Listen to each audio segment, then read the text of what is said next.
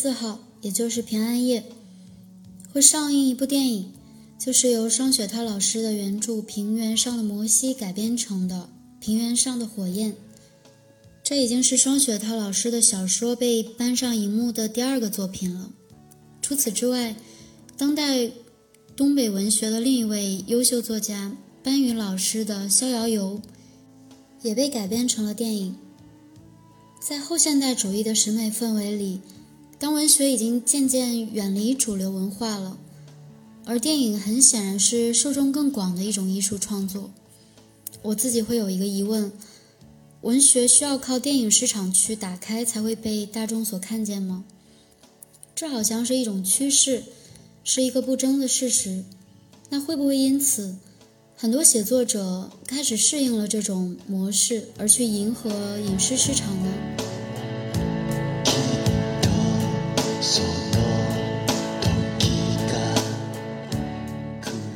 在双雪涛老师的一次采访里，他说：“一个作家的写作初衷，如果是为了把作品拍成电影，那他就可以退役了。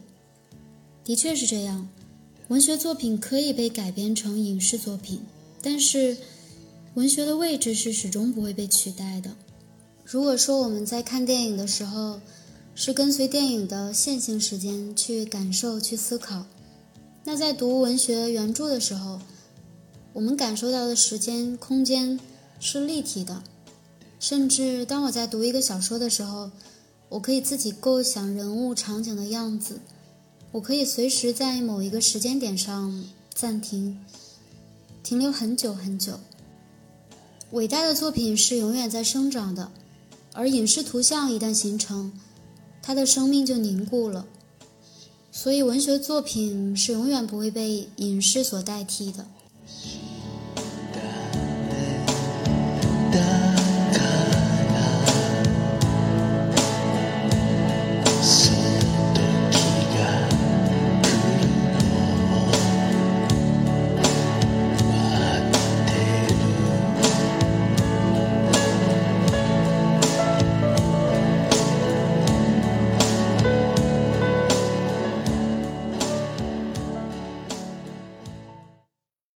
今天我想读的是《平原上的摩西》中的一个片段。这一幕发生在一九九五年沈阳冬天的一个夜晚。这是一场车祸和一个悬疑凶杀案的现场还原。在严酷的冬天，人性是更丰富的，一切都有可能发生，一切也都有可能被大雪掩盖。真相是什么呢？我们一起来听。平原上的摩西，作者双雪涛。从部队转业之后，我跟过几个案子，都和严打有关，抓了不少人，事儿都不大，跳跳舞、夜不归宿、小偷小摸。我以为地方上也就是这些案子，没什么大事儿。没想到两年之后，就有了二王。大王在严打的时候。受过镇压，小王在部队里待过，和我驻扎的地方离得不远，属于蒙东。当时我就听说过他，枪法很准，能单手换弹夹，宿舍的成绩破过记录。两兄弟抢了不少地方，主要是储蓄所和金店，一人一把手枪，子弹上千发。都是小王从部队想办法寄给大王的。现在很难想象，当时的一封家信里夹着五发子弹。他们也进了民宅，那是后期，全市的警察追捕他们，街上贴着他们的通缉令。俩人身上绑着几公斤的现金和金条，没地儿吃饭就进民宅吃，把主人绑上，自己在厨房做饭。吃完就走，不怎么伤人，有时还留点饭钱。再后来，俩人把钱和首饰扔进河里，向警察反击。我们当时都换成便衣，穿自己平常的衣服。如果穿着警服，在街上走着，就可能挨枪子儿。最后，那年冬天，终于把他们堵在市北头的棋盘山上。我当时负责在山脚下警戒，穿着军大衣，枪都满膛，在袖子里攥着。别说是有人走过，就算是有只狍子跑过去，都想给他一枪。后来消息传下来，两人已经被击毙了。我没有看到尸体，据说两个人都瘦得像恶狗一样，穿着单衣趴在雪里。准确地说，大王是被击毙的，小王是自己打死的自己。那天晚上我在家喝了不少酒，想了许多，最后还是决定继续当警察。一九九五年刚入冬，一个星期之内，市里死了两个出租车司机，尸体都在荒郊野外，和车一起被烧得不成样子。一个月下来，一共死了五个，但是也许案子有六起，其中一个人胆小，和他一个公司的人死了，他就留了心。有天夜里，他载了一个男的，觉察不对，半道跳车跑了，躲在树丛里。据他的回忆，那人中等个，四十岁左右，方脸，大眼睛。但是他不敢确定这人是不是凶手，因为他在树丛里看见那人下车就走了，车上的钱没动。这个案子闹得不小，上面把数字压了下去。报纸上写的是死了俩，失踪了一个。我跟领导立了军令状，二十天内破案。我把在道上混的几个人物找来，在我家开会。说无论是谁，只要把人交出来，以后就是我亲兄弟，在一口锅里吃饭，一个碗里喝汤。没人搭茬，他们确实不知道，应该不是道上人，是老百姓干的。我把这五个司机的历史翻了一遍，没有任何交集，有的过去给领导开小车。有的是部队转业的运输兵，有的是下岗工人，把房子卖了，买了个车标。烧掉的汽车我仔细勘察了几回，两辆车里都发现了没烧干净的尼龙绳。这个人是把司机勒死，拿走钱，然后自己开车到荒郊，倒汽油烧掉。有了几个线索。杀人的人手劲儿不小，会开车，缺钱，要赚快钱。因为和汽车相比，他抢的钱是小头，但是他没关系，车卖不出去，或者他没时间卖。一个月作案五起，不是缺钱的话，不会冒这么大的险。回头跟技术那头的人又开了一个碰头会，他们说。光油箱里那点油不能把车烧到这么个样，这人自己带了汽油和柴油，又多了一条线索，能搞到汽油或柴油。这时候已经过了十天，我到领导的办公室坐下，说：“领导，这案子不好破。”领导说：“你是要钱还是要人？上面给的压力大。”最近晚上街上的车少了一半，老百姓有急事打不着车，军令状的事儿放在一边，案子破了，甭管是什么办法，提你半格。我说，领导，我觉得干警察就是给人擦屁股。领导说你啥意思？我说没啥意思，你跟上面说一下，全是出租车的驾驶位。得加防护罩，凶手使的是绳子，就算有点别的，估计也是冷兵器。加了防护罩，安全百分之九十。就算这个人逮到了，以后说不定还有别人。防护罩必须要有。领导说，这可是不少钱，不一定能批下来。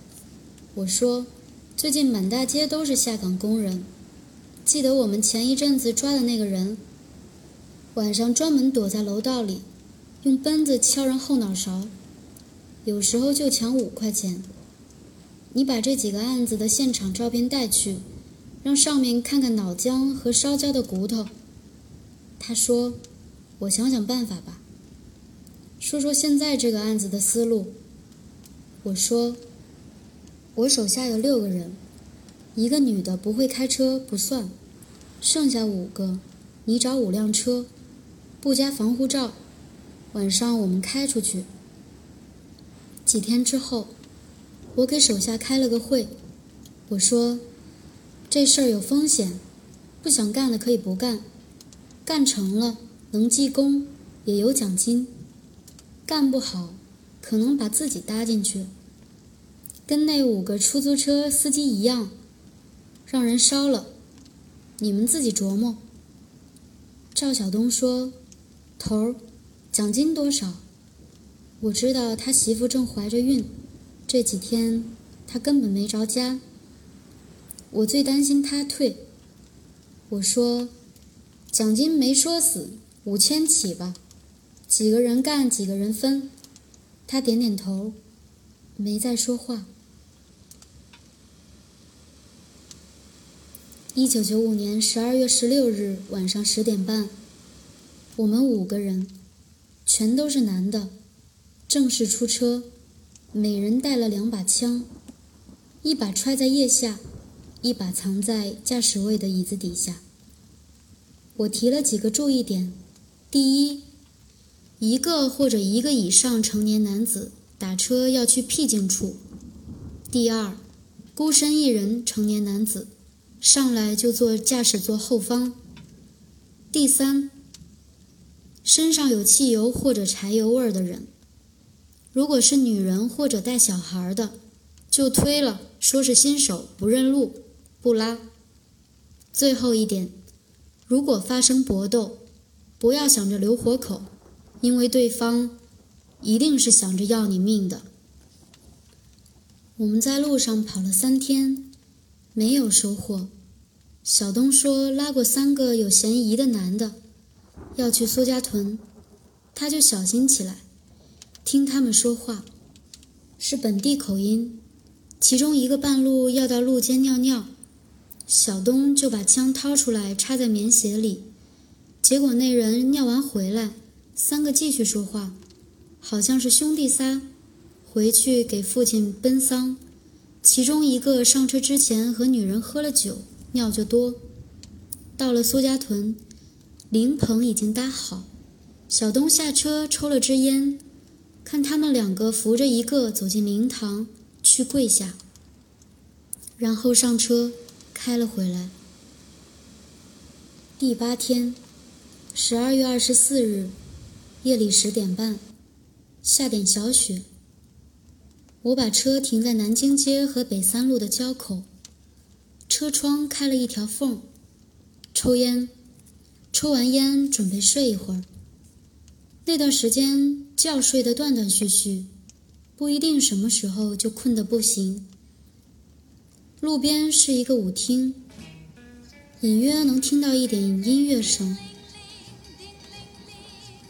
前面一辆车拉上一个穿着貂皮的中年女人走了，我把车往前提了提，把烟头扔出窗外，车窗摇上。这时，从舞厅南侧的胡同里走出两个人，一个中年男人领着一个十二三岁的女孩，男的四方脸，中等个儿，两只手放在皮夹克的兜里，皮夹克是黑的。有很多裂缝，软的像一块破布。女孩戴着白口罩，穿着一条蓝色的校服裤子，上身是一件红色羽绒服，明显是大人的衣服。下摆在膝盖上面。他还背着一只粉色书包，书包的背带已经发黑了，头发上落着雪。男的走过来，敲了敲车窗。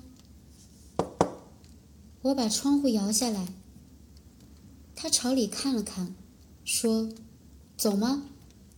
我摆摆手：“不走，马上收了。”他指了指那个孩子，去燕粉街，姑娘肚子疼，那有个中医。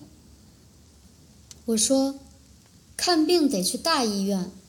他说，大医院多贵呀，那个中医很灵，过去犯过，在他那儿看好了。他那儿治女孩肚子疼有办法。我想了想说，路不太熟，你指道。他把后面的车门拉开，坐在我后面。女孩把书包放在腿上，坐在副驾驶。燕粉街在市的最东头，是城乡结合部，有一大片棚户区，也可以叫贫民窟。再往东就是农田。实话说，那是我常常去抓人的地方。男人的手还放在兜里。两只耳朵冻得通红，女孩眼睛闭着，把头靠在座椅上，用书包抵着肚子。开了一会儿，在转弯处，她都及时指路。又过了一会儿，我说：“大哥有烟吗？借一颗。”他从兜里摸出一根递给我，我用自己的打火机点上。大哥做什么的？他说。原先是工人，现在做点小买卖。我说：“现在工厂都不行了。”他说：“有个别的还行，六零一所就挺好。”我说：“那是造飞机的。”他说：“嗯，有个别的还行。”我说：“现在做点什么买卖？”他看了一眼后视镜，一点小买卖。上点货卖一卖，卖过好几样。我说：“你爱人呢？”他说：“你在前面右拐，一直开，眼看着要从燕粉街穿过，向着郊区去了。”女孩一直闭着眼，不动弹。男人眼睛看着窗外，好像是不想再说话了。我说：“现在干什么都不容易。”他说：“嗯。”我说：“就像开出租车，白天警察多，开不起来；晚上倒是松快，还怕人抢。”他说：“没什么事儿吧？”我说：“你是不看新闻？前阵子夜半司机死了五个。”他又看了看后视镜，肩膀动了动。“抓着了吗？”我说没呀，那哥们儿不留活口，不好抓。我算看明白了，人要狠就要狠到底，才能成点事儿。撑死胆大的，饿死胆小的。他没回答，拍了拍女孩肩膀，好点了吗？女孩点点头，手把书包紧攥着，说：“前面那个路口右拐。”我说右拐，你不是要去燕粉街吗？他说右拐，我要去燕粉后面。我打了个轮儿，把车慢慢停在路边。大哥不好意思，憋不住了，只要不抬头，遍地是毛楼。你和大侄女在车里等一下。他说左拐，马上到了。我说那你们爷俩商量一下，到底往哪儿拐？他说：“马上到了。”我转过头看他，手顺势伸进怀里，说：“这一片黑，哪有诊所啊？”女孩突然把眼睛睁开了，一双大眼睛，瞳仁几乎占据了所有的地方。她说：“爸，我刚才放了个屁。”好了。男人的下巴僵着，说：“好了。”是啊，刚刚我偷偷放了一个屁，不臭，然后就好了。我想下车。男人看了看我说：“你先在车里等着。”然后拉开车门出去。我把钥匙拔下来，也下了车，把车门锁好。这时的雪。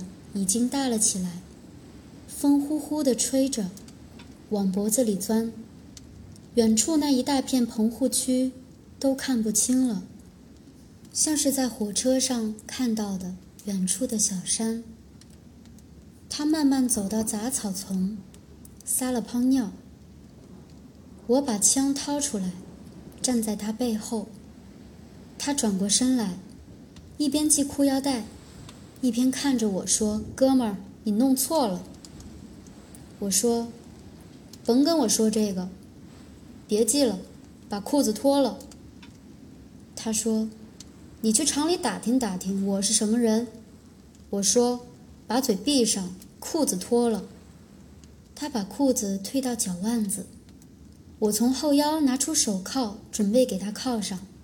他说：“别让孩子看见，这叫什么样子？”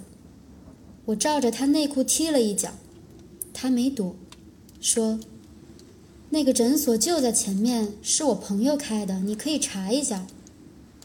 这时，一辆运沙子的大卡车靠右侧驶来，我突然意识到，我的车没打双闪，路面上都是雪。卡车似乎犹豫了一下，还是撞上了。